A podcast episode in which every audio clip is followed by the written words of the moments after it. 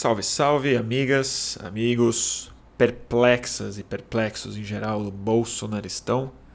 Aqui fala Bruno Torturra e, como de costume, aqui vai a íntegra em áudio da mais recente transmissão de Boletim do Fim do Mundo. E essa aconteceu depois de mais de uma semana de recesso, na verdade. É, não foi recesso, foi trabalho offline. Eu explico um pouco mais sobre isso no começo da transmissão, então vou poupá-los e poupá-las do, dos detalhes. E o episódio que vocês vão escutar a seguir, é, ele foi, na verdade, eu, eu escapei um pouco no começo de cobrir a agenda das notícias. Porque eu acho que foi tanta coisa, foi tanta coisa, meio ambiente, arma, é, corte de todo tipo, as declarações estapafúrdias, a, a, a previdência e tal, que eu resolvi me dedicar a um tema que já estava na minha cabeça me perturbando durante uns, durante uns meses aí. E eu acho que ele acaba que, se não resume, pelo menos ele toca num aspecto que eu acho super importante, que é a sensação de impotência. De impotência política, sobretudo quando a gente fala cadê a rua, como é que a gente não se articula, como é que a gente não reage, como é que a gente deixa isso acontecer e não faz nada. E a palavra impotência, no caso, para mim, nessa transmissão foi muito importante porque eu acho que ela se relaciona com é, de maneira não tão metafórica com impotência sexual, com o tipo de libido que a gente está gastando é, de maneira masturbatória e pornográfica na nossa relação com a política online, com os nossos perfis, nossos avatares e a forma como a gente dá vazão é, às nossas indignações de maneira individual, autoindulgente e não relacional. E isso eu acho que é o mais importante. O fato da gente estar expressando a nossa indignação de forma não relacional resume bem o que eu quero dizer nessa transmissão.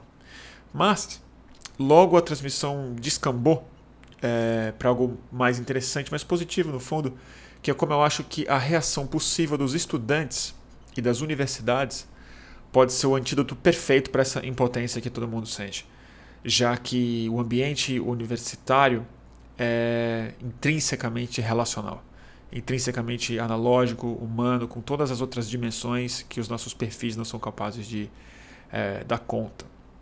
Então é um pouco sobre isso que eu falo. É, depois eu dou uma relaxada, a gente conversa bastante com o público e, e é isso. Sem mais delongas, é, e é com prazer também que eu é, aviso que essa transmissão está disponível tanto no SoundCloud quanto no Spotify. Então, se você puder, é, divulgue para suas relações, para suas redes, através dos seus avatares. E quem puder entrar na colaboração voluntaríssima do crowdfunding do Fluxo, é catarse.me barra mantenha underline ou underline fluxo. A partir de cinco reais você ajuda bastante a realização dessas transmissões e desse podcast. Tá bom, turma? Fiquem com mais um Boletim do Fim do Mundo. Até a próxima. Alô, alô, começando mais uma edição de Boletim do Fim do Mundo. É, vocês estão por aí, gente, no YouTube? Pelo visto, tem 119 almas no YouTube vendo, é, é, 67 no Instagram. É, me diz, gente, é, se está funcionando tudo direitinho, por favor. Se o áudio está tudo em cima, se está funcionando legal. Que aí eu já começo a falar Uh, faz tempo, né?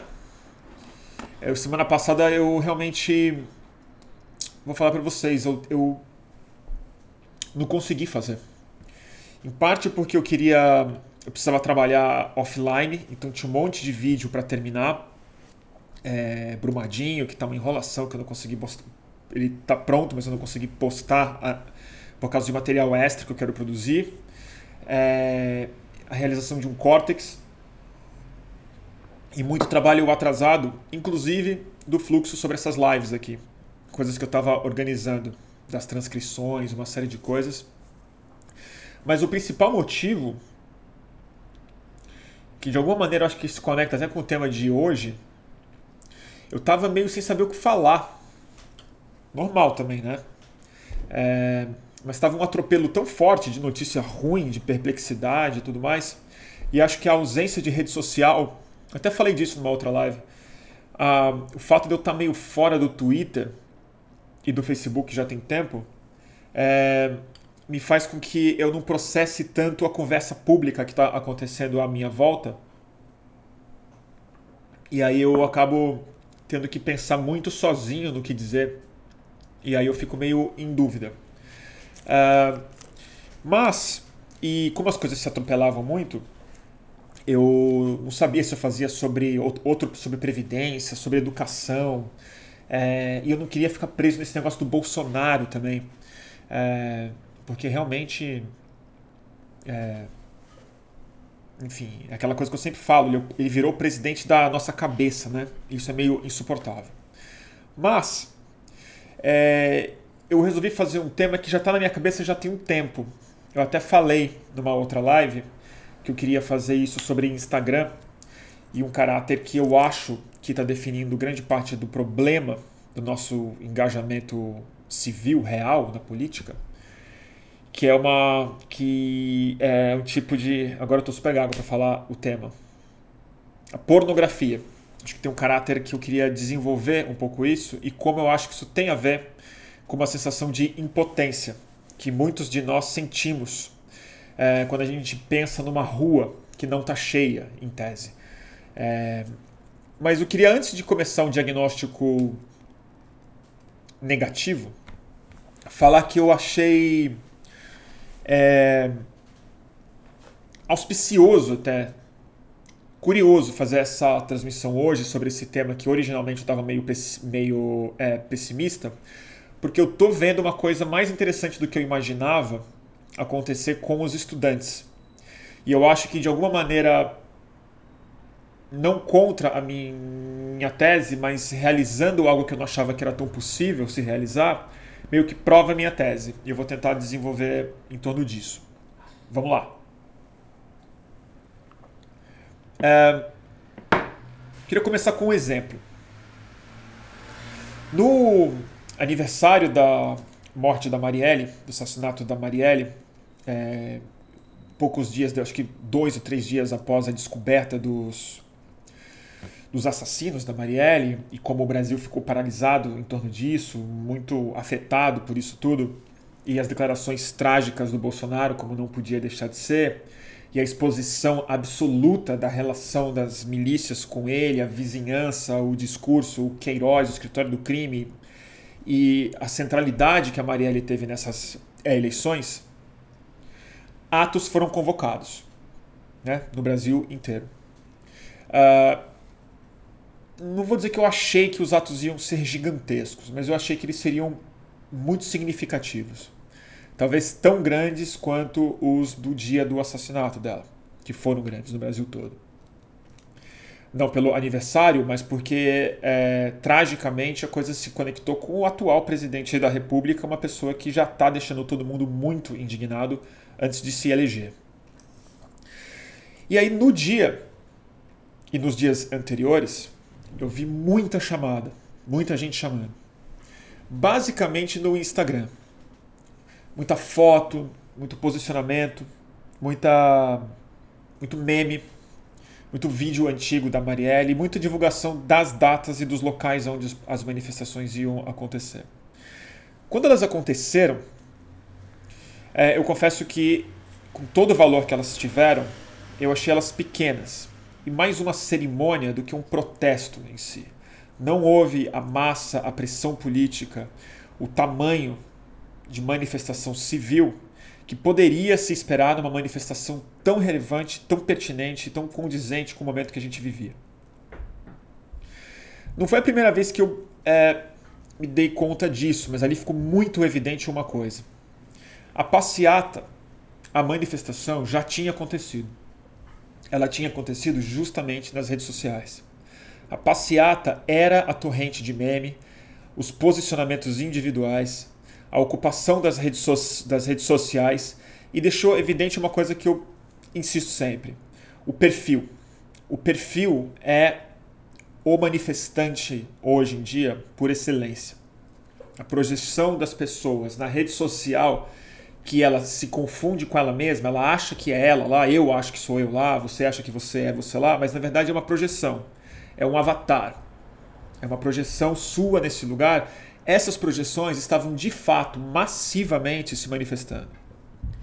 E essas projeções digitais estavam em é, embates, em conversas, em é, oposições de memes, de argumentos, de ridicularização, de marcação de posição em relação a outros avatares. Aí sim, os bolsonaristas, o próprio Bolsonaro, que na minha opinião é mais avatar do que presidente. Uh, e isso, na minha cabeça, sempre explicou muito porque a gente fica nessa nostalgia, nessa hipótese nunca realizada, que já sai meio derrotada de saída, de a gente devia estar na rua, a gente devia estar quebrando tudo, devia ter um milhão de pessoas na rua, ou por que, que ninguém chamou uma manifestação? É, ou mais do que isso, já prevendo que ela não vai acontecer. É uma derrota de saída que existe nessa ideia. Ou uma expectativa é, também sempre retórica de que um novo junho, novo junho acontecerá. A gente precisa de um novo junho para as coisas acontecerem, para enfim o governo res, o governo responder. Eu não vou nem entrar aqui na pertinência e numa nostalgia que às vezes eu acho meio equivocada sobre o quanto que a rua é de fato capaz de produzir as mudanças. Mas aí eu pensando mais sobre, sobre isso, eu acho que tem uma relação um pouco mais profunda com um fenômeno psíquico que para mim se conecta mais do que simbolicamente, mais do que metaforicamente com a pornografia e com a masturbação, literalmente falando. E vou tentar explicar por quê. Eu não sei se eu vou conseguir ser muito objetivo nessa hora. Mas é o seguinte: a, a sensação que me dá é que a rede social impôs a nossa dinâmica de indignação política um ritmo e mais do que um ritmo, uma possibilidade, uma infraestrutura muitíssimo parecida para nossa indignação política, muitíssimo parecida com a que os vídeos é, pornográficos ofereceram para a excitação sexual. Ele está à demanda, é, ele está à disposição, melhor falando, é, da demanda imediata das pessoas. E ele oferece uma coisa, o tipo de indignação que a gente consegue expressar, e mais do que isso, o tipo de voyeurismo que a gente consegue é, exercer na indignação alheia, ele oferece uma simulação de indignação, uma simulação de um orgasmo, digamos assim, de indignação, que na verdade se confunde muito mais com um alívio, com uma diminuição rápida de uma tensão interna. Mas mais importante do que isso, ele, ele oferece isso sem a parte mais difícil e mais interessante, tanto do sexo, tanto da excitação sexual, quanto da indignação e do exercício da indignação na política, que é a relação. Se tem uma coisa que conecta a libido política com a é, libido sexual de maneira objetiva, é que elas só se realizam na sua plenitude, no seu exercício máximo e oferece a recompensa máxima, quando é relacional. Quando isso não é exercido de maneira solitária ou simplesmente através de uma projeção de espetáculo. Quando isso não é realizado é, através do é, voyeurismo, através da é, performance alheia e da sua própria performance com uma agenda pessoal. É, o que eu quero dizer com isso de maneira muito clara, não é, não é tão simbólico quanto parece, não é tão metafórico quanto pode soar. Eu acho que a frequência intensa E o tipo de politização que a gente produziu com essa frequência intensa, mediada por avatares de maneira solitária e se relacionando não com pessoas, mas com outros avatares, é, produziu um ambiente de é, indignação é, masturbatória.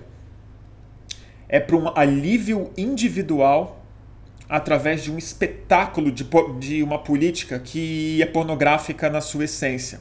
E ela, por isso que eu acho que ela produz uma sensação de impotência no final das contas, também relacionando um pouco com potência sexual, que é a sensação que me dá é que a impotência de todo mundo, essa sensação de fraqueza que a gente tem na política relacional, nessa esquerda que não renasce, nesses protestos que não acontecem, nessas assembleias que não se realizam, nessa renovação que não parece acontecer, é exatamente porque a energia que a gente está gastando na nossa indignação e no nosso posicionamento político é essencialmente pornográfico e masturbatório. É, e isso tem uma relação direta com um problema que de fato acontece hoje em dia com pornografia sexual mesmo.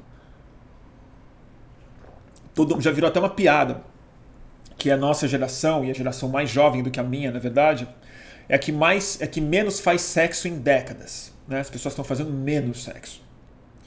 É, existe uma série de hipóteses para isso tudo, mas o fenômeno mais interessante é da impotência sexual muito é precoce, que tem acontecido com gente naturalmente jovem, de 16 anos, 24 anos de idade e tal. Tem muita gente que não consegue ter uma ereção e não consegue ter orgasmo, homens e mulheres não conseguem ter uma relação satisfatória na vida real. E uma das causas muito já compreendidas é a masturbação em vídeos de internet, que não é uma pornografia convencional. É uma pornografia que, tá, que ela tá, é disponível 24 horas por é, é, dia em uma variedade virtualmente infinita. É a variação infinitamente possível de estímulos e de alívio e de exercício tanto do consumo do espetáculo quanto da satisfação individual, mais de algo que te deixa é, mais de um estresse sexual do que de fato uma relação e um gozo sexual é, real. Eu acho que isso tem um, tem um equivalente muito forte político que a gente está passando hoje em dia. E naturalmente que ia demorar uns anos para a gente sentir isso. E é aí que eu conecto um pouco com junho eu acho que a explosão de junho, que a gente tem uma certa nostalgia, e a gente se cobra em reproduzir de alguma forma, ou dizendo que é muito perigoso, mas cadê junho quando a gente precisa mesmo dele? Era sobre uma coisa tão simples quanto uma tarifa de ônibus, e agora que o presidente é um, é um enfim, um Bolsonaro, a gente não vai para a rua nesse volume todo. Claro, tem mil outras explicações que a gente poderia falar aqui, mas eu quero focar especificamente nessa. Eu acho que junho, na verdade, ao mesmo tempo que foi uma grande catarse coletiva, um psicodrama coletivo muito forte, eu acho que de alguma maneira ele foi meio que a morte, o começo da morte do cidadão político é, relacional. Talvez tenha sido uma das, um dos últimos grandes é, realizações físicas e o que eu acho que assumiu o protagonismo a partir de junho foi o perfil das pessoas e não as pessoas. Junho foi o encontro do perfil com o sujeito. Foi quando, eles, quando o perfil e a pessoa se, eles se fundiram em um evento só. As pessoas foram para a rua como cidadãos, mas, sobretudo, empoderadas pela hiperconectividade das suas contas no Facebook, no Twitter e no Instagram em qualquer outra plataforma. Foi a fusão perfeita do equilíbrio do perfil com o sujeito que foi para a rua falar que não tem liderança e cada um com um post na mão. Era uma mistura de passeata com uma, com uma timeline intensa. De lá para cá, o grosso dos nossos posicionamentos políticos e a politização e as identificações e os fenômenos de massa, de memes e tudo mais, eles aconteceram sobretudo no ciberespaço era a tentativa do ciberespaço de reproduzir passeatas e eventos que, mesmo quando eram muito bem sucedidos na rua, quando conseguiam colocar 10 mil pessoas, 20 mil pessoas, 30 mil pessoas, ainda assim, elas eram muito mais poderosas na rede social. Mesmo o Ele Não, que foi uma passeata maravilhosa, é, outros movimentos sociais que conseguiam se manifestar de maneira intensa nesses últimos anos, apesar de não terem conseguido avançar muito na demanda específica, mas as manifestações, é, as feministas, é, Marcha da Maconha gigantesca, MTST e tudo mais, tudo isso foram passeatas mais intensas nos perfis. O Lula livre, você sente muito isso. No aniversário da cadeia dele, a mesma coisa. O Brasil inteiro postou foto com o Lula. O, Brasil inteiro não, mas quem apoiava o Lula livre, muita gente, postou foto com ele, homenageou, se lembrou do é dia. As ruas estavam vazias. Ou tinha mais gente na rua protestando naquele mesmo dia pelo fim do STF do que a defesa do é Lula. Por quê? Porque eu acho realmente que a política se tornou, a partir do momento em que o perfil é o, é o majoritário, é o sócio majoritário do seu posicionamento político, ela se torna intrinsecamente é, pornográfica coletivamente e masturbatória individualmente. De novo, repetindo, dispensando o trabalho político relacional. Relacional. É... Daqui a pouco eu vou responder umas perguntas. Muita gente está falando do ele não. Eu vou comentar o ele não. Eu acho que ele foi um momento diferente. Ele não se encaixa perfeitamente no que eu estou falando aqui. Eu estou falando mais de uma sensação que coletivamente muita gente tem de por que, que nós estamos é, tão fracos na rua. Eu acho que tem uma relação direta com potência de libido política que está sendo gasta através do protagonismo do posicionamento individual full time. Dá um outro exemplo que eu acho que talvez traduza de uma outra forma que eu quero falar. É, a primeira vez que eu me manifestei politicamente, eu era bem jovem e foi no impeachment do Collor. Eu tinha, sei lá, 12 ou 13 anos de idade é, acompanhei obsessivamente o caso e fui nas manifestações embaixo do MASP, na Paulista e tudo mais. Fui, cara, pintada e o, e o Lindenberg Farias era o meu ídolo. Era o presidente da Uni naquela época e tudo mais, eu via ele, achava ele uma liderança maravilhosa, como de fato ele foi naquela época, para um cara de 12, 13 anos de idade. Uh, por que, que eu acho que tinha um caráter completamente diferente? Porque é o seguinte, a minha participação política, a minha indignação, ela só tinha como ser liberada orgasmicamente em uma relação real. Eu tinha que estar presente onde outro, outros estudantes estavam. Eu tinha que estar na manifestação. Eu tinha que ser entrevistado por alguém ou sair na foto para eu ser parte de um movimento político e a minha indignação achar vazão. Porque sozinho no meu quarto era impossível de dar vazão a esse tipo de coisa. Eu poderia me organizar na minha escola, mas era necessariamente relacional. Sem isso, a política, a minha indignação não encontraria a expressão política real, sem uma relação. Se eu tivesse um perfil naquela época, possivelmente eu teria exercido a minha indignação várias vezes ao longo do meu é, dia, como a gente faz hoje em dia. E de alguma maneira, eu acho que a nossa energia ela não se sente tão represada a ponto de você, além de se posicionar 24 horas por, por dia e se sentir é, aliviado, mesmo que de maneira muito tênue, se sentir reforçado, recompensado e, melhor falando, e posicionado, é, se a gente não tivesse essa capacidade, talvez a gente tivesse na rua, porque era o único jeito de expressar isso. Não tem outro jeito. Você precisa ir na assembleia. Mas se você já faz isso o dia inteiro de alguma forma, você fala: eu não vou fazer isso de novo. Eu não vou na reunião do sindicato. Eu não vou na assembleia. Eu não vou levantar a minha mão. Eu não preciso ir na manifestação. Eu já me manifestei. Eu já postei o Lula livre eu tô cansado, eu tô exausto, porque isso também cansa. Passar o dia na rede social, se relacionando de maneira masturbatória com outros outras projeções digital e prescindindo de relações reais, de contato físico mesmo, eu acho que a analogia com o sexo não é tão diferente, não é tão diferente assim. Eu acho que isso causa impotência. Impotência.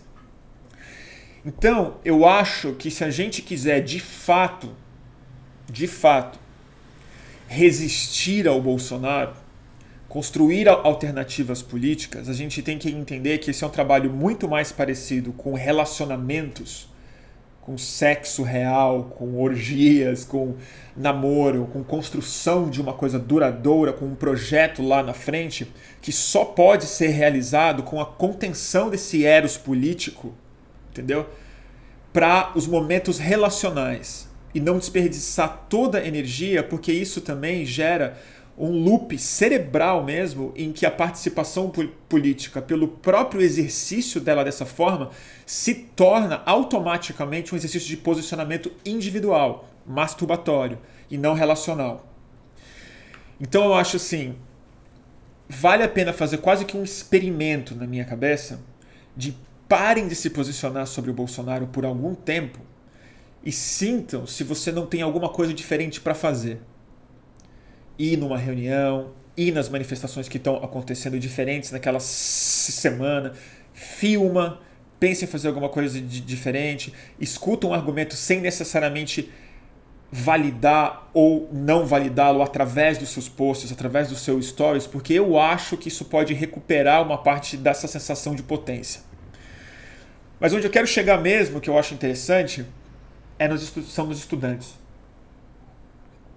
Porque os estudantes, cara, podem de fato fazer uma coisa muito interessante agora, e eu espero que façam, e eles vão ter o meu apoio físico no próximo dia 15. Eu vou estar lá, com certeza, acho que todo mundo deveria estar. Por várias razões. Uma, porque o ataque é diretamente a eles. Vai destruir. O... E não é a universidade, é promessa pública de que eles são jovens e, e, e, o país deve alguma coisa porque é eles que vão sustentar o país no futuro. Isso é o básico. Mas o mais interessante que eu acho é o seguinte: os estudantes não têm alternativa a não ser se relacionarem. Eles estão na faculdade, eles não estão no ciberespaço só. Mesmo que eles estejam mediados pelos perfis deles, eles estão na sala de aula. A gente não tá. A gente só se vê aqui, eles estão nas assembleias, eles comem nas cantinas. Eles não têm empregos ainda, muitos deles não têm empregos ainda.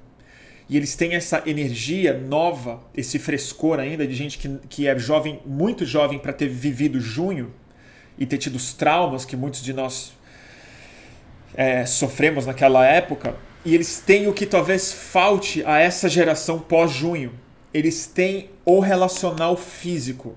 Eles estão fisicamente conectados, eles têm o tátil, eles têm o olho, eles têm a identificação da voz, eles sabem identificar quem são os mais articulados, quem tem mais tempo, quem levanta a mão e fala uma coisa que tem lógica, como se experimenta através de, de é, assembleias, onde as alianças acontecem nos bastidores, quem tem tempo para tirar o xerox, quem criou a faixa.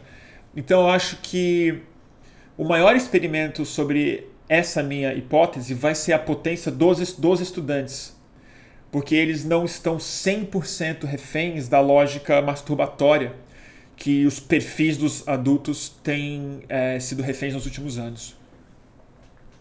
É o que eu acho.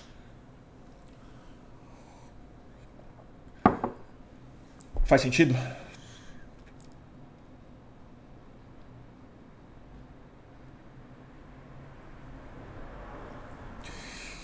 Eu acho que tem uma relação direta, gente. É... E claro, isso é uma parte da explicação. Eu não quero que também falar que isso é uma panaceia, que eu descobri a, a, o que explica isso. Acho que tem mil razões. Durante um tempo, por exemplo, eu acho que as ruas estavam mais enfraquecidas porque o trauma da violência física da polícia. Era difícil cobrar as pessoas voltarem para a rua quando tinha gente cega, presa, apanhou. Eu apanhei demais na rua para voltar para ela tranquilo. Mas ao mesmo tempo, a gente viu nos últimos tempos é, uma série de emergências de novas manifestações que a polícia não reprimiu tão violentamente assim. Né? É, existe um contexto possível de ir para a rua é, colocado hoje em dia, em torno dessas grandes pautas. Mas eu acho que não foi só os ativistas que fizeram isso. A maior parte da politização do Brasil aconteceu mediada por perfis. E eu acho que o perfil tem um caráter intrinsecamente masturbatório. Porque ele tem a ver com uma satisfação pessoal, exercida privadamente, mas que de maneira louca ela se torna o um espetáculo que aí sim é pornográfico para outras pessoas. Então a gente passa o dia vendo a masturbação das outras pessoas se estimulando com ela de alguma forma, a nossa cabeça fica estimulada, a, a nossa indignação fica mais estimulada, a gente fica puto, a gente fica identificado, a gente se sente recompensado e a gente vai e se masturba junto e posta. É... Eu tô meio, meio perturbado com essa ideia dessa relação da pornografia online, sexual, com a pornografia política. E se você pensar, o bolsonarismo, o Bolsonaro, o tipo de situação que a gente tem, ele é mais performático, né? Tem um caráter de. É, de posicionamento full time, né? Não é tanto um governo de política, é um governo de decreto e de posicionamento, né? E a nossa posição também em relação a isso também é dessa forma. Muito pouca construção. Claro, tem gente fazendo isso, não é uma crítica. Pelo amor de Deus, não estou generalizando. E, mas gente que em geral já fazia. Né?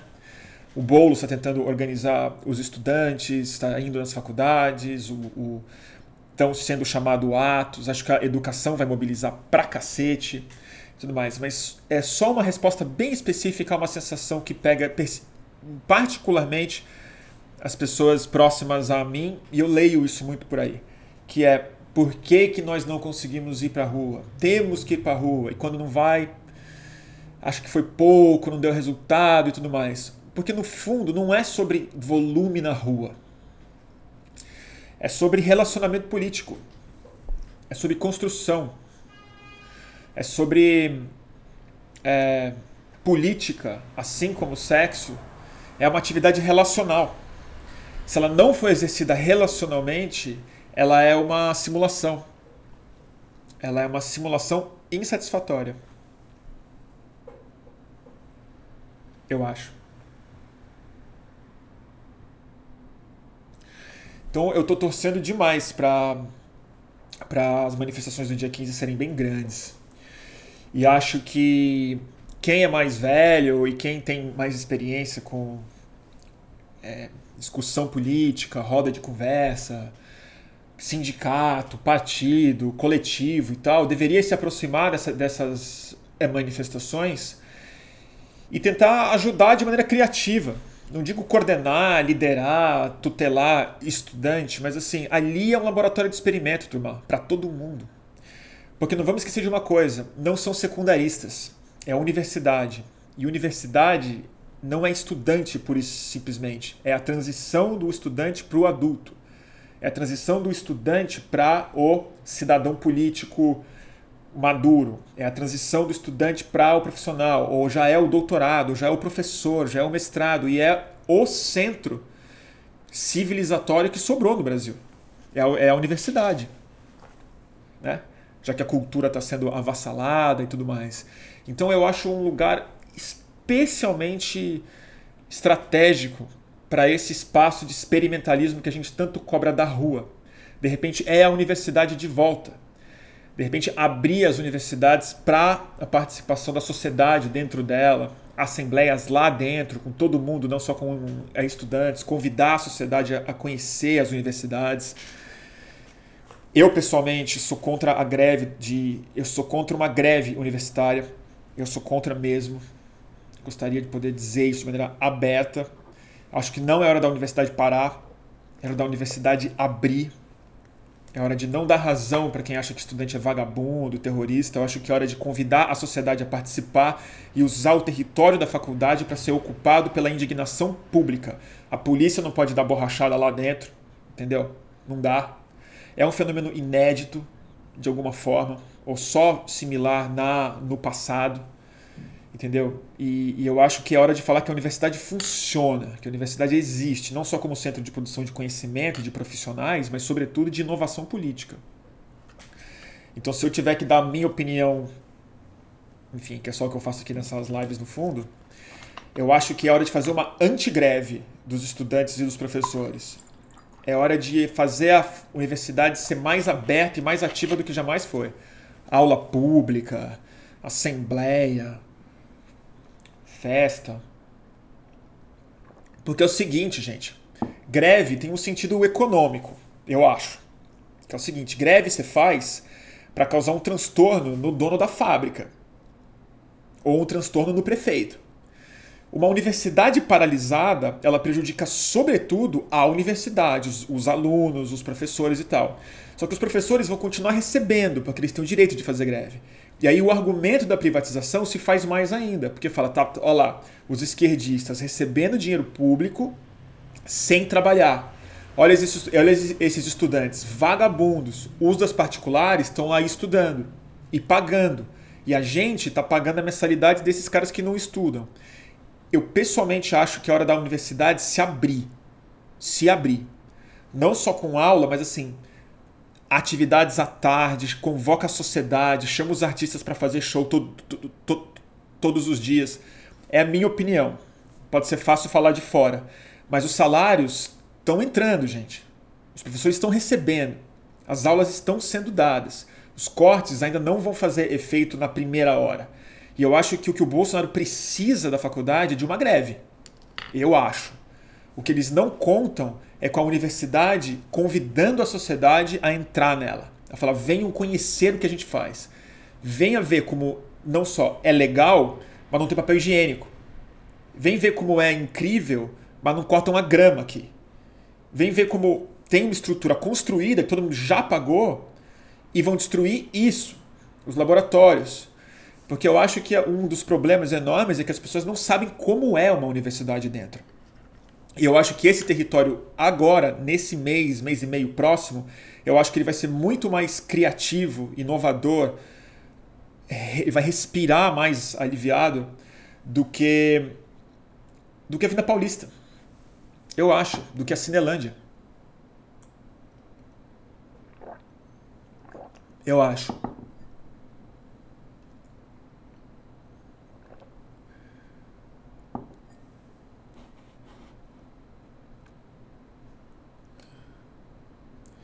Tem gente discordando de mim, claro. Por exemplo, a.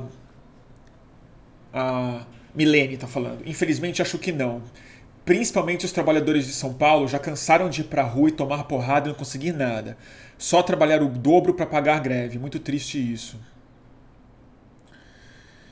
Lindo, mas a gente não tem recurso. A Maia Moreira está falando. Pode ser. Eu estou falando de fora, gente. Eu não estou na universidade. Eu estou dando meu palpite muito diletante aqui. Eu estou disposto a escutar completamente o argumento de quem defende greve. É uma sensação como espectador. Espectador. Mas eu acho que assim, um dos problemas de uma greve estudantil e de professores é que eu acho que também tira justamente o relacionamento, o lugar de encontro, que é, são as aulas, o, o pátio. Talvez tenda-se aos estudantes voltarem para casa e se relacionarem de novo mais por rede social do que por encontro físico. Eu não sei. Eu tô falando isso um pouco contaminado também, porque eu fui na UFRJ segunda-feira fazer um, uma filmagem lá. E é tão incrível ver uma universidade funcionando, aquele prédio bonito, aquela arquitetura boa, as pessoas com a cara boa, e todo mundo lendo, e, e as aulas com gente dentro e tudo mais. E aquele ambiente, eu falei, nossa, parece que o protesto tinha que ser aqui, tinha que entrar as pessoas tinham que encher esse lugar, tinha que ter aula de mais gente. Tinham professores que não são professores tinham que ir lá dar aula de qualquer outra coisa, entendeu? Especialistas ir lá falar e, e montar estúdio de transmissão ao vivo o dia inteiro. Sei lá. É meio utópico, mas meio que eu já fiz isso durante um tempo. Em 2011 e 12 eu fazia muito isso. Passava o dia fazendo coisa na rua, streaming, não sei o que e tal. Então é. Dá para fazer. É, enquanto dá, né? Talvez daqui a pouco não dê mais. Eu acho, é uma opinião.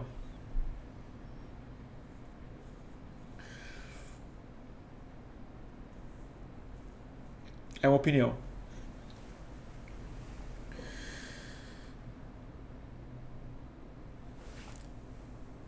Ó, oh, a Fernanda Mena tá falando. Fernanda Mena, tudo bem?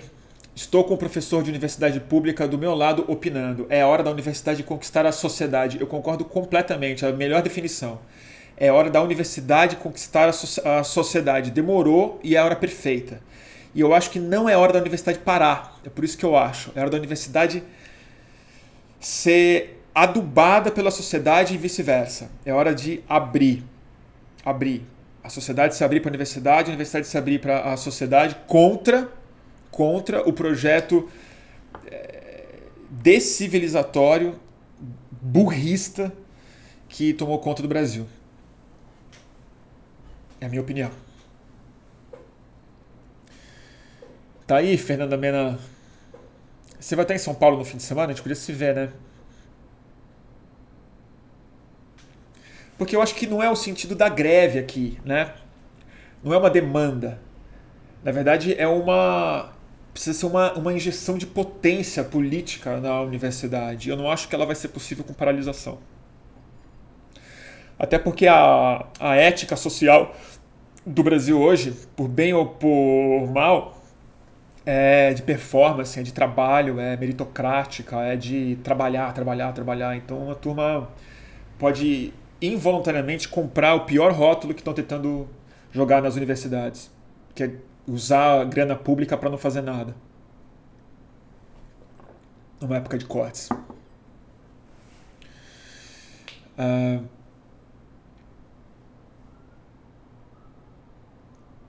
vamos ver. Vamos torcer. Eu acho que semana que vem é muito, muito estratégica, muito importante e eu espero que a gente consiga dar o máximo de apoio.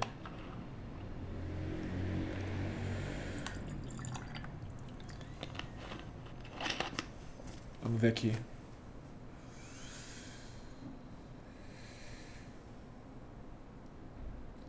O Pardalbeck está falando, o governador cortou nosso, nosso salário. Está falando de onde? na Bahia. Estamos em greve na Bahia e nosso salário foi cortado. É. Gente, eu defendo o direito de greve completamente, com salário, essas coisas são muito importantes. Eu posso estar falando besteira. Eu, se eu tiver, tenham paciência comigo e me explique, não precisa me bater. Mas eu acho que o buraco é com todo respeito aos professores, ele é mais embaixo do que os professores. Ele tem a ver com a compreensão social da função da educação superior e e básica, né? dessa, dessa transição da escola para a cidadania, né? Da, desse, desse lugar de produção de democracia, no fundo. Eu acho que é hora de ativar isso, porque sem universidade, cara, aí a gente está realmente. Assim, isso aqui vai virar um. Vai virar um engenho, né? Vai virar um engenho. Uma merda que mais, gente? Faz sentido? Ah, e a Marina está falando aqui, você acha que é um passo para a privatização? Eu acho que a greve ajuda no argumento político, sem esquecer que a maioria do Congresso é PSL e bolsonarista, é o argumento perfeito para dar uma autorização social ao projeto de privatização das universidades que vai acontecer, que vai acontecer essa tentativa com ou sem a greve. É bom que se diga isso. Bom que se diga isso. Por isso que eu acho que a melhor resistência ao projeto de privatização não é uma, uma, uma greve. É fazer com que a sociedade defenda o projeto público. É que se torne caro para os deputados votarem pela privatização de universidades federais e estaduais. Eu acho. Eu acho. E aí sim, a partir dessa coisa relacional que eu estou falando, que é anti-masturbatória, anti-pornográfica, e acho que a universidade é esse lugar por excelência, porque a universidade é relacional em todos os seus níveis, ela é contato humano de todo tipo. É, a universidade aí sim, ela pode recontaminar de maneira muito positiva a rede social. Ela pode se tornar um centro de produção de vídeo, de YouTube, de live, de meme, de, de de novos, novos canais que estão novos grupos, novos coletivos que estão precisando serem ser criados, né? Eu acho. Aí, e também outras formas de, de inovar no movimento estudantil também. Né? Novas formas de coletivo, novas formas de incidência com a sociedade. Talvez justamente através da ciência mesmo, né? É, eu não fui porque eu não estava em São Paulo ontem, mas parece que a manifestação de ontem pela, pela ciência que aconteceu no, no MASP foi chamada por um estudante de astronomia. Achei fabuloso isso. Fabuloso, porque em geral, pelo menos na minha época, é chamada por, pelas ciências humanas, né? Em geral. Em geral. Então acho que tem, um, tem uma tem uma janela de ouro aí, gente. E eu acho que não era da gente ficar marcando posição e se aliviando e se deprimindo e se e se masturbando ideologicamente no perfil, no stories, principalmente no stories, que é especialmente deprê para isso. Acho que é hora de ir para ir pro encontro, ir pro encontro. Mais que para passeata, ir pro encontro conhecer as pessoas, ouvir, troca o telefone, monta um grupo de WhatsApp novo. Sei lá.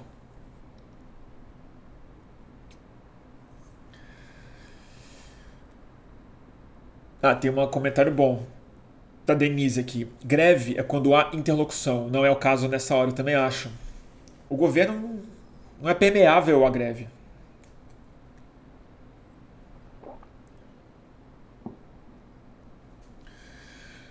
Né? O André Arruda tá falando uma coisa aqui, que o Lula tirou 10 bilhões de educação em 2015. Não, ele não tirou. O Lula não era presidente em 2015. Era a Dilma. E é verdade, teve um corte na educação terrível em 2015. É, o orçamento foi aprovado em 2014, no final de 2014, para o orçamento de 2015, com um corte significativo na educação. Ah, os cortes não começaram agora, mas agora foi o mais profundo, inconsequente e com viés ideológico. Né? Os outros foram pela res responsabilidade orçamentária, entre as grandes aspas. Mas agora é projeto de destruição mesmo. Agora é obscurantismo non-stop. Assim, é, a coisa é por isso que eu falo que agora é uma oportunidade de ouro, porque ela é completamente diferente de um protesto que aí sim faria sentido uma greve contra a Dilma contra o ministro da época, que era um homem decentíssimo, que era o Renato Janine Ribeiro. É um ministro que seria permeável a uma, a uma greve. Seria, teria, uma, teria uma interlocução, teria um diálogo. Você acha que o Weintraub vai responder à greve, gente? Ele precisa de uma greve para privatizar tudo.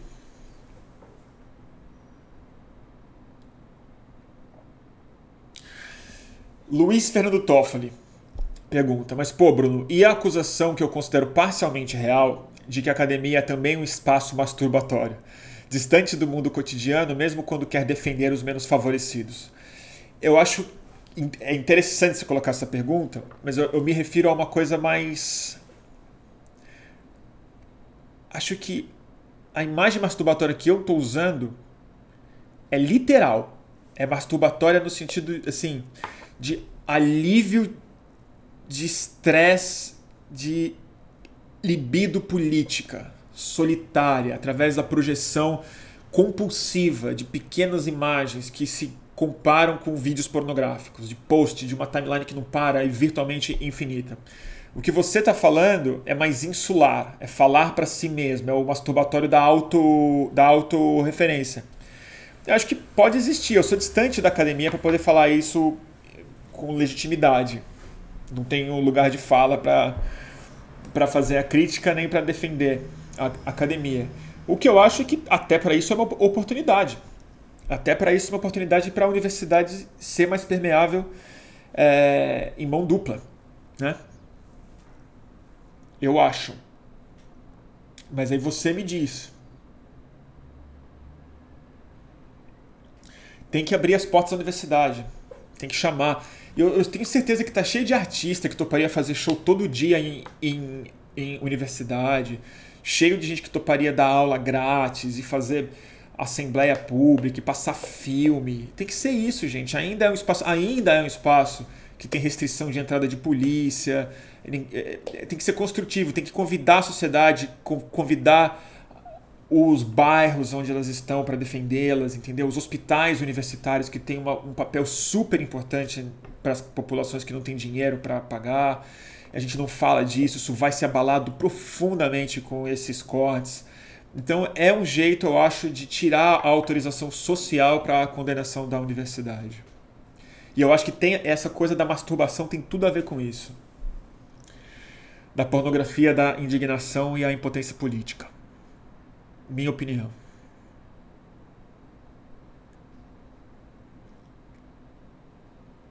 Tá certo?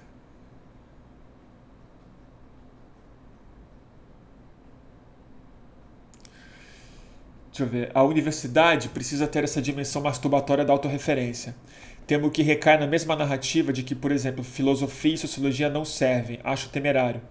Interessante seu ponto também. Alex, Viana, Viana de, de é Brito.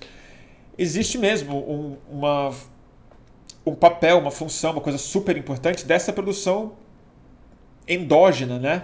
De poder entrar nessa piração acadêmica mesmo, academicismo puro, né? É que talvez achou.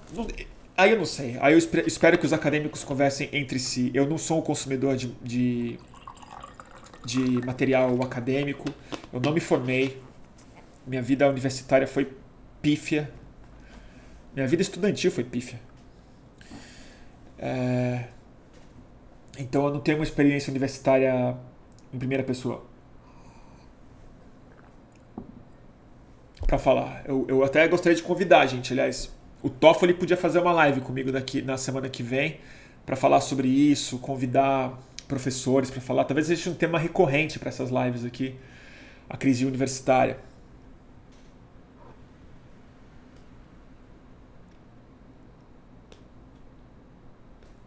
Né?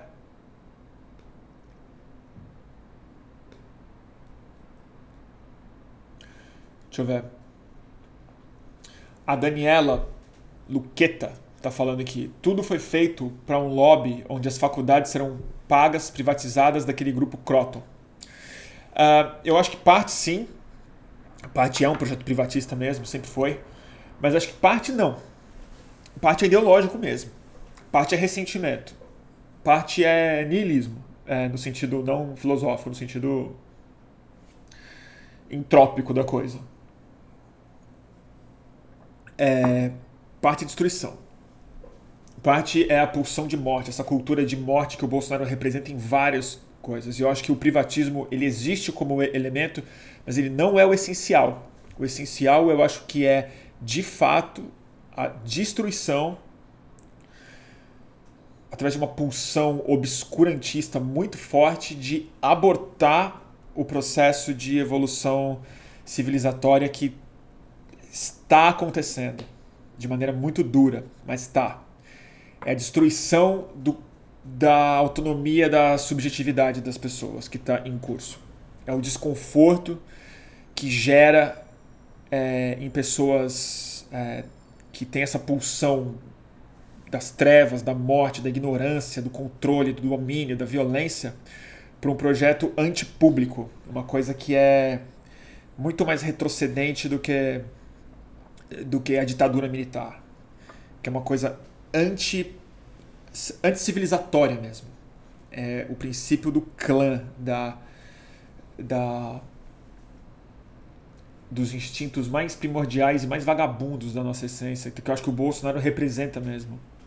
E acho que ele ativou isso nas pessoas. Então acho que tem, claro, tem o projeto privatista da Croton, tem tudo isso, sempre teve, sempre vai ter mas eu acho que a, a, a, força que move a destruição da, da universidade na sociedade não é o desejo de, de privatização, é o encerramento da conversa. É, tira a, não me faz ver a complexidade das coisas, não quebra a minha noção de realidade, não me traz, não me traga lógica, não me traga trabalho é, é, mental.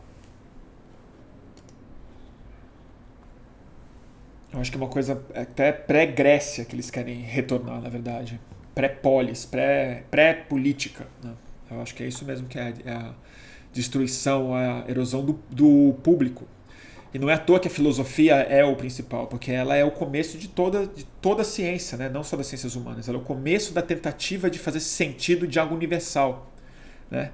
É, o que não é universal é o clã, é a opinião própria. O que não é universal é a sua família. O que não é universal é a sua arma. Mas o que é universal, essa busca eterna do que a gente consegue combinar em sociedade, é a tarefa primeiro da filosofia e depois de todas as outras ciências humanas. E é isso que quer ser destruído. Então acho que o projeto é, é bem mais embaixo do que a privatização.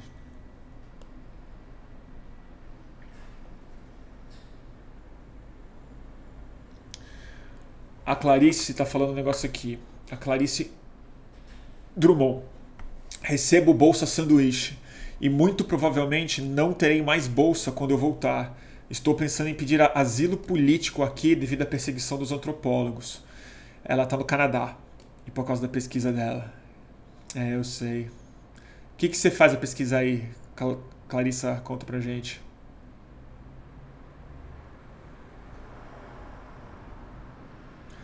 Suspenderam as bolsas. É isso aí, gente. É a destruição da produção intelectual. Por isso que, assim, apesar de ser super importante a gente fazer a defesa meritocrática e econômica disso, que, assim, é isso que produz riqueza, emprego, economia, cresce o país e tal, é, eu juro, na minha cabeça isso, isso é quase... É quase supérfluo, na verdade. Supérfluo não, que é super importante, mas, assim, para mim o mais importante não é isso, assim... Como é que a gente precisa justificar economicamente? Como é que a gente precisa do capitalismo para justificar o desenvolvimento do pensamento humano, cara. Até no nosso argumento, a economia toma primazia. A gente fala assim, não, não, é porque é bom para economia. Eu entendo, é para convencer os coxa, é para convencer o Paulo Guedes e tal. Mas essa turma, gente, essa turma não é do, do capitalismo. Essa turma é do essa turma é do é do é do id, é da pulsão de morte mais desgraçada do ser humano. E aí o, o, capitalismo é a cortina de fumaça deles. Não, é o mercado, é o mercado. Essa turma é da morte. É do negacionismo climático, essa turma. Essa turma quer destruir a, a faculdade. A desculpa é o mercado. Então, se a gente entrar no discurso do mercado, que precisa ser entrado, a gente perde a essência do nosso argumento, que do meu argumento pelo menos é, que é a economia serve para a gente investigar as coisas e descobrir como é que o mundo é, e filosofar, e entender como é que se organiza, como é que pacifica, como é que acalma, como é que junta, como é que gera abundância, é... e não o contrário. Uma universidade não serve para isso, pelo amor de Deus, gente. Não deveria servir. Ou deveria servir também, né? O Lucas deu uma ótima ideia faz um boletim direto da universidade falando sobre isso. Ou um fluxo em debate. Eu vou fazer. Vou fazer, Lucas. Uma ótima ideia. Eu vou marcar livezinha assim e vou pensar um debate para fazer.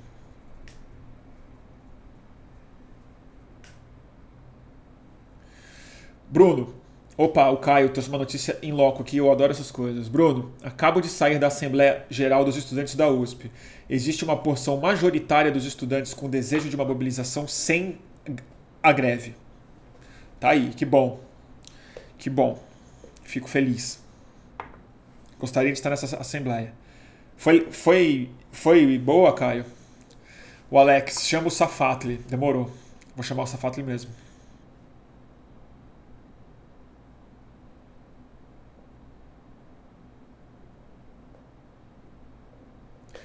Vem fazer aqui na Unicamp, diz o Toffoli. Eu vou mesmo.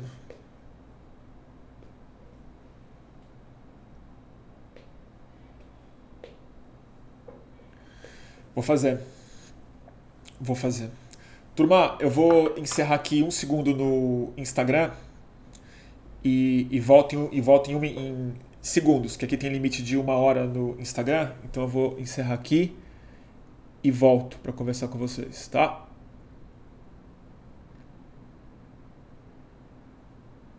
Salvar. Turma do YouTube pega um minutinho só. Compartilhar. Vamos lá. De volta, boletim do fim do mundo, voltando no Instagram. Enquanto isso, enquanto vocês chegam aí, eu vou ler um pouco de YouTube. Som. O Ed Campelo sempre sempre fazendo aquele, aquele pedido muito generoso na caixa de comentários, dando aquele like, pessoal. Ele sempre pede para o pessoal dar like no canal. Vou aproveitar para fazer esse jabá então mesmo. Quem quem está assistindo no YouTube, é, eu não gosto de mendigar like porque eu acho uma pena, mas parece que para o YouTube é importante, né? Então se você não precisa dar o like que não precisa, mas segue o canal e, e põe na campainha que é para você saber quando tem transmissão. Também isso ajuda a, a, você não precisa me seguir no Instagram para saber que vai ter transmissão, você recebe o, o aviso. Então você assina o, o canal e põe lá ser avisado das próximas transmissões. O cheiro tá falando. Seria sensacional reunir os líderes dos principais centros acadêmicos contigo, Bruno. Puta, tá aí uma puta ideia mesmo. Você conhece alguém?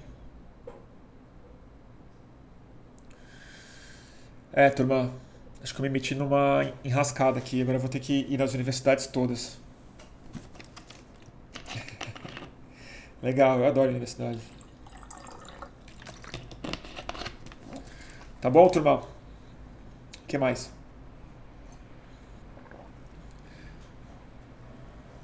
Acabou que virou sobre, sobre universidade, né?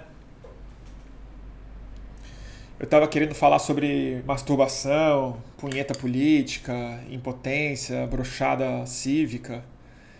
E acabou virando sobre universidade. Mas é porque eu acho que é, é onde a resposta tá. Acho mesmo. Onde tem tesão. Lá, jovens tomar com a com a libido política em cima.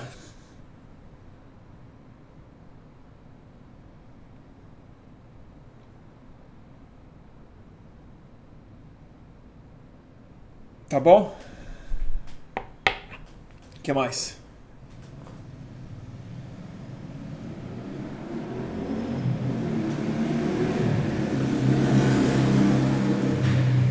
isso aí, turma. Então tá, e tem, tem, tem, tem muito tema para as próximas lives, né? Eu tô. A gente, aliás, vou fazer um pequeno jabá então agora. A, a, eu não queria me alongar muito nessa, que amanhã de manhã eu acordo cedo. E tem que fazer mala e tal. Mas é. Eu vou fazer na segunda-feira, vou ter um convidado super especial. É uma das pessoas que eu mais gosta de conversar e ouvir. E é uma daquelas pessoas que aconteceu na vida assim, que eu era muito jovem, muito fã dele, e depois ele ficou meu amigo. E aí eu amo muito quando isso acontece. Parece que minha vida deu certo, sabe? Quando você fica amigo do seu ídolo, que é o Luiz Eduardo Soares.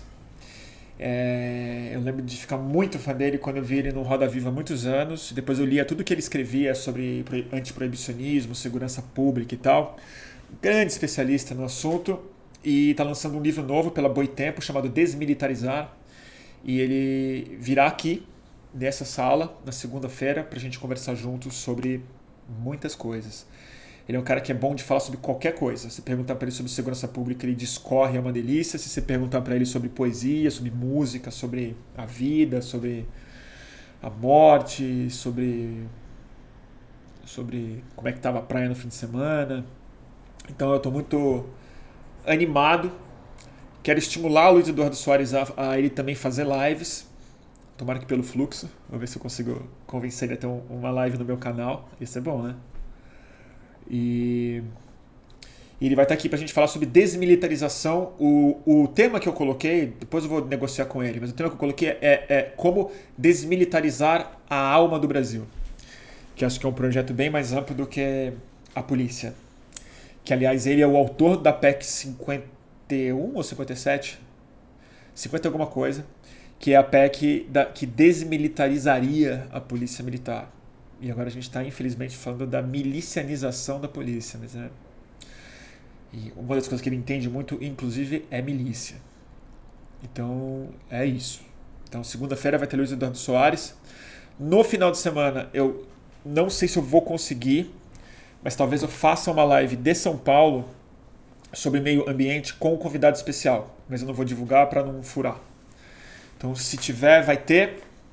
E semana que vem entra no ar Brumadinho, finalmente. E o Cortex com a Tatiana Rock, gravado na UFRJ. Então, é, eu sei que eu fiquei uma semana fora do ar, me desculpa, mas tava trabalhando e às vezes é difícil fazer live, gente. Às vezes é puxado. Às vezes é puxado.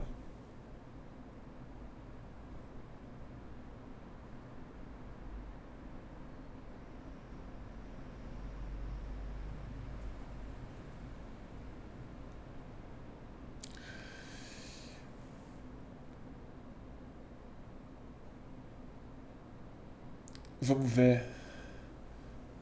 O Cafardo falando esse tempo todo dando suporte, não sei não. Não entendi. Entendi.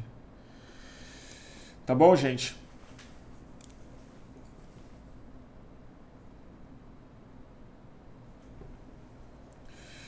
Uh, então é isso, turma. Já falei bastante hoje, né? Vocês têm mais alguma coisa que vocês querem conversar? A gente estava na. Eu ia recomendar algumas matérias, mas eu estou sem os links aqui, sobre é, a questão que eu estava falando no começo dessa live, que quem não estava, eu recomendo que assista, que pegue do começo depois, que é sobre masturbação e a relação com a indignação política tem uma série de, de, estudos falando sobre o efeito da masturbação online, especificamente, no cérebro e no sistema de recompensa. E como isso gera uma série de mudanças, inclusive no circuito de depressão e tudo mais. E eu acho que tem uma relação direta com a nossa, com nosso, nossa indignação política. E a virtualização disso. A, o avatar como o personagem muito pornográfico da nossa interação política.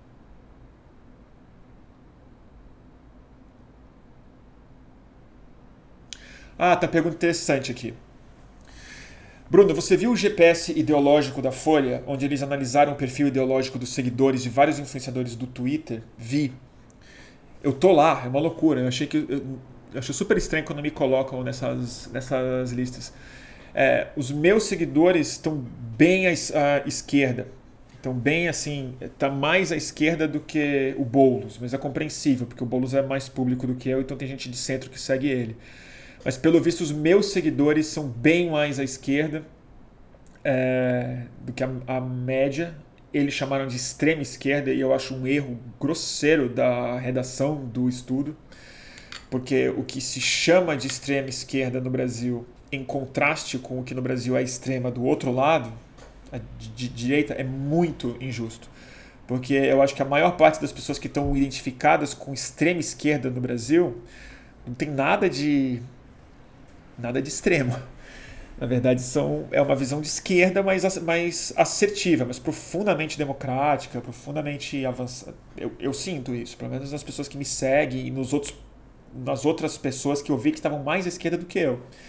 Do outro lado, dá para dizer que é mais extremo mesmo. Então acho que criou-se uma falsa equivalência. Como se estivesse falando que desse lado tem um monte de stalinista e do outro lado tem um monte de fascista. Então eu, isso me incomodou um pouco na redação. E eu fiquei interessado na metodologia. Eu confesso que eu não entendi. Se, se alguém entendeu, queria que me explicasse o que, que é o eixo é vertical, o que, que é o eixo é, que horizontal eu entendi bem, o vertical eu não, eu não entendi. JJ Moura tá falando, engraçado, eu acho o Bruno tão de centro e liberal. Pois é, né? É, mas eu acho que o que avaliava não era se eu era de esquerda, na verdade. O que avaliava era se os meus seguidores eram de esquerda. Mas eu também quero entender o seguinte: qual é o critério para definir que o meu seguidor é de esquerda? O que, que significa isso? Que eles querem se apropriar os meios de produção ou que eles estão votando no Boulos? Eu, eu, realmente não entendi qual o critério objetivo para dizer que os meus seguidores estão no extremo esquerdo do Brasil. Eu realmente não sei. Às vezes eu tenho a sensação que é muito mais a o mapeamento de um campo de identificação estética e ideológica num lugar um pouco mais vaporoso do que de fato é, posições políticas definidamente possível, é, possíveis de serem definidas cientificamente falando. Eu não sei. Né? Progressista que eu estou falando aqui, pois é. Eu não sei, se estamos chamando de liberal, né? Eu não sou liberal na economia, não. Mas eu sou nos costumes. Eu não sou muito liberal na, economia, não. Mas eu, não, eu também não me considero. Sei lá. Não me considero muito marxista, não. Apesar de achar que faz bastante sentido a leitura toda e o processo todo. Acho que ele matou a charada como como poucas pessoas, mas acho que não. Sei lá. Mas eu não quero falar disso hoje. O JJ Moura Júnior tá falando: Eu sou de extrema esquerda e te sigo, Bruno, mas com reservas. Que bom! que bom que é com reservas. Espero que todo mundo me siga com bastante reserva. Eu me sigo, eu, eu me sigo com muita reserva. YouTube congelou, é isso mesmo? Xija. Não sei o que fazer. Deixa eu ver aqui. Não, aqui tá. Parece que tá bom. Voltou o YouTube? Dá um. Uh, deixa eu perguntar aqui pro pessoal. Não, o pessoal tá falando que não, que não travou.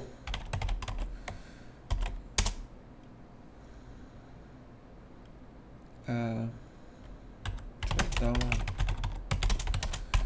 dar um refresh na página. Tá bom.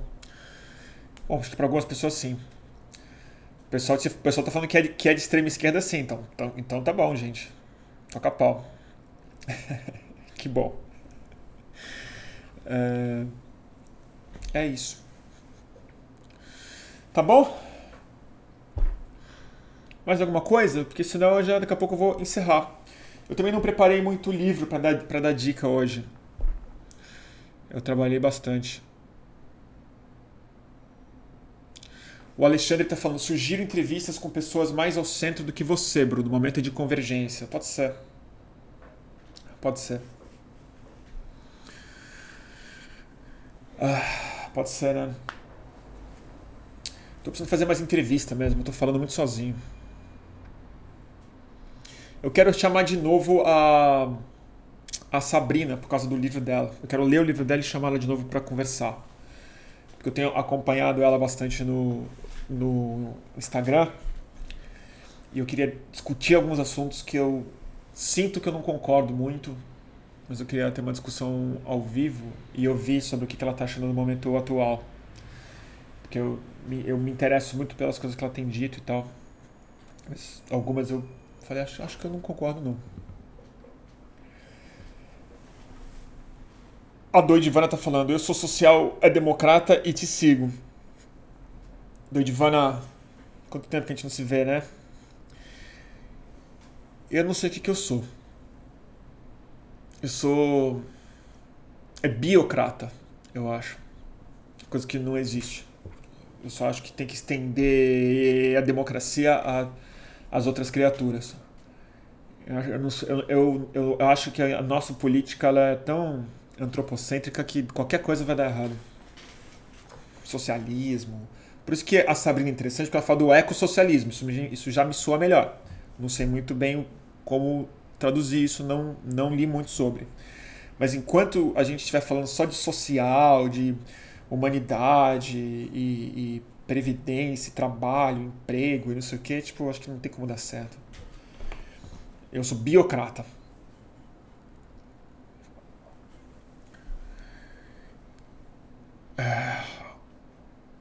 Ah, também não, também não sei o que isso significa. Tá bom?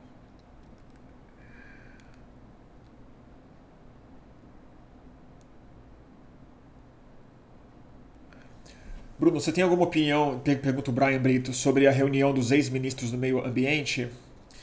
Eu. É, eu achei incrível. Me deu uma.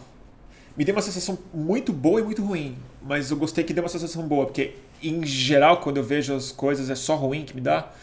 E aí eu vi aquilo e falei, nossa, tem uma tem uma força aqui, né? Tem aquele monte de gente séria que trabalhou, que entende do assunto, vindo junto, a Marina no meio, que eu continuo achando uma pessoa louvável. Eu sei que as pessoas me não gostam que eu falo isso, mas a Marina Silva ela é uma política muito valiosa no Brasil, sigo achando, não votei nela. É, aliás, eu nunca votei na Marina Silva. As pessoas acham que eu votei na Marina, que eu sou marinista, nunca votei na Marina. Mas eu votaria na Marina é, é, em outras circunstâncias.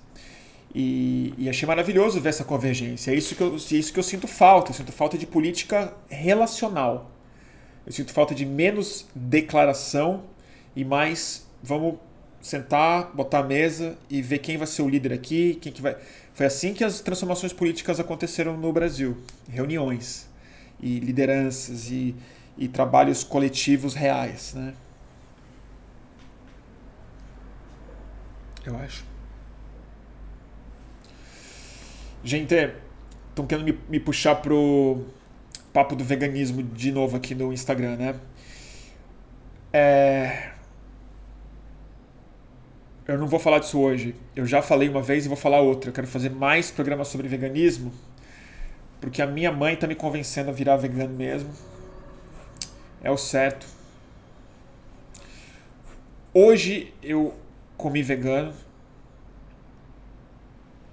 Estou fazendo um esforço e acho que vou dar espaço daqui a pouco tempo. É isso. Vai ser difícil. Vai ser difícil. Mas é, a minha visão também, que eu falo de biocracia, ela, ela em algum lugar da minha cabeça, ela, ela não elimina a possibilidade de comer animais. Pode ser hipocrisia da minha parte, mas é. Eu não vou ter essa conversa hoje. Mas eu acho que não dá mais. Eu acho que a gente já está numa situação do mundo e no nível da consciência, da prioridade que as outras espécies deveriam ser e tal, que nada não dá para justificar mais racionalmente não. Eu acho mesmo. Eu acho.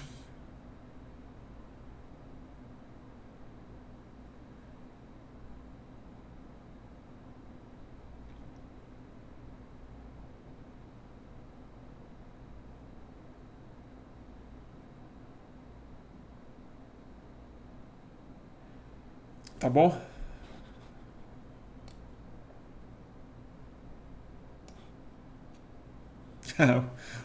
o Eduardo fez uma piadinha boa aqui.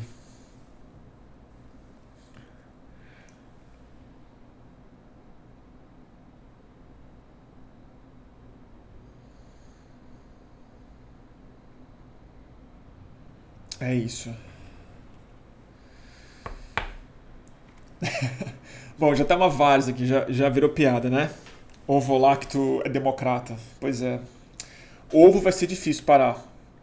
Mel vai ser difícil parar, ovo. Queijo acho que eu vou parar também. É, difícil.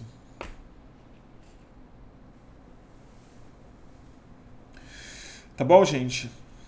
Dá uma, Bruno, dá uma chance pra extrema esquerda. Chama o Rui Costa Pimenta. Ah, chama mesmo. Eu fiz uma entrevista com o, com o Zé Maria quando ele se candidatou à presidência, ele defendendo os sovietes mesmo. Eu dou, eu dou super voz. Me interessa muito conversar com, os, com os, a extrema esquerda. Muito mais do que os fascistas, que realmente não me interessa. Mas é isso, eu não me sinto, não me sinto muito seduzido não. Acho que eu sou muito misantropo para ser comunista. Tá bom? Deixa eu pensar algum livro para recomendar para vocês hoje. Esse tema, né? Que difícil. Ah, eu já sei um livro para recomendar sobre esse tema de masturbação. É que não tá aqui, tá em São Paulo. Ah, não, tá aqui sim, graças a Deus. É, é um romance maravilhoso. Não tem nada a ver com política, mas tem bastante a ver com masturbação. Que é o Teatro de Sabá, Sabbath Theatre é, o teatro de sábado do grande, magnífico, fabuloso, querido Philip Roth. É, eu acho um dos melhores romances dele. E ó que o cara produziu quase só obra-prima, né? Os meus favoritos do Philip Roth é, a, é o O Complô contra a América, Pastoral Americana e O Teatro de Sabá. E o Teatro de Sabá é de um cara. de um. Um. Um. um ah! Com tanto gargo hoje de falar essas palavras. Um tarado. Velho tarado. Um antigo. É, como é que fala em português? Titereiro. Um cara que trabalha com puppets. Mas o puppet era o dedo dele quando ele era jovem. E aí ele tem uma frustração terrível no casamento dele, se muda para uma cidade pequena e lá ele é um tarado, um devasso, que entra em decadência, tem que sair da cidade fugido e continua a sua crise psicológica e meio destruindo tudo à sua volta e pensando sobre isso. Um livro com descrições sexuais maravilhosas, é, muita devassidão, muita liberdade e um retrato muito foda da vida privada dos outros. Não, mas o Sabá é relacional por excelência, com certeza. Denise está falando aqui. Eu estou falando que não é um livro masturbatório. Eu estou falando que é um livro. Ele é pornográfico. Não é masturbatório, é pornográfico. E ele é relacional por excelência. E ao mesmo tempo, um cara com uma extrema dificuldade de relação porque eu acho que apesar do sexo que ele faz é real, bastante real, é, é também sobre é, a profunda desconexão dele com as pessoas e consigo mesmo. Não é muito político esse livro, mas eu acho ele uma grande obra-prima. Né? Um clássico. Teatro de Sabá. Maravilhosa relação com a. É, pois é, pois é, com como é que ela chamava mesmo o nome dela? É uma personagem maravilhosa. Como é que ela chamava? Faz tempo que eu, eu li esqueci o nome da protagonista.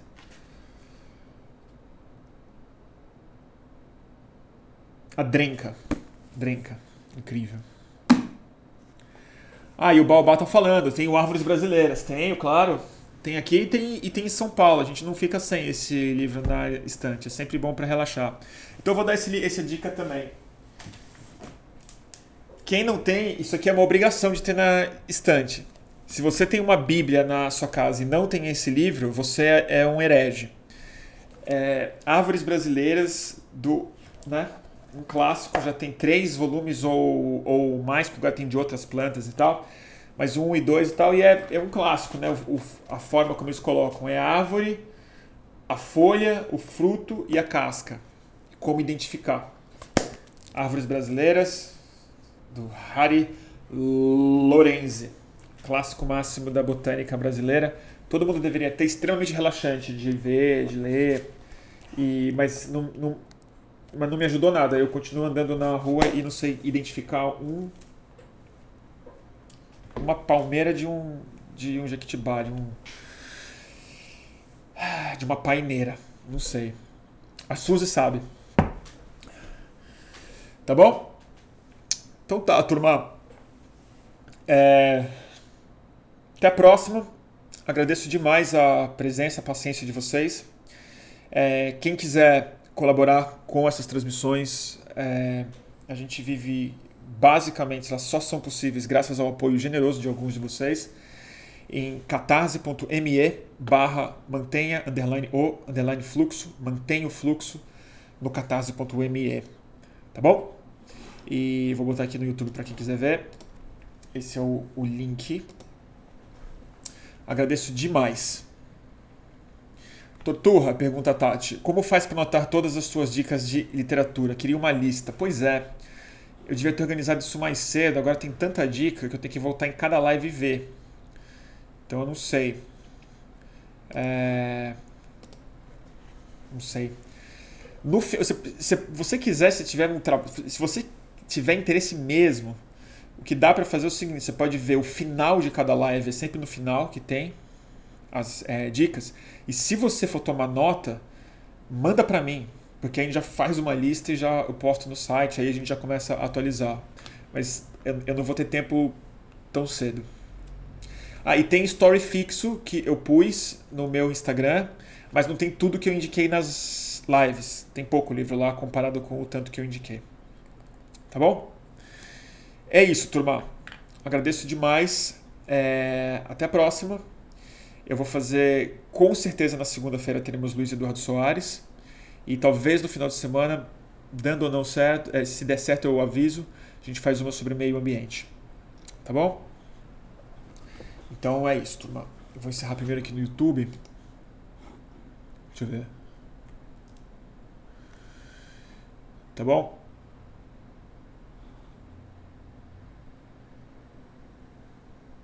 É isso, turma.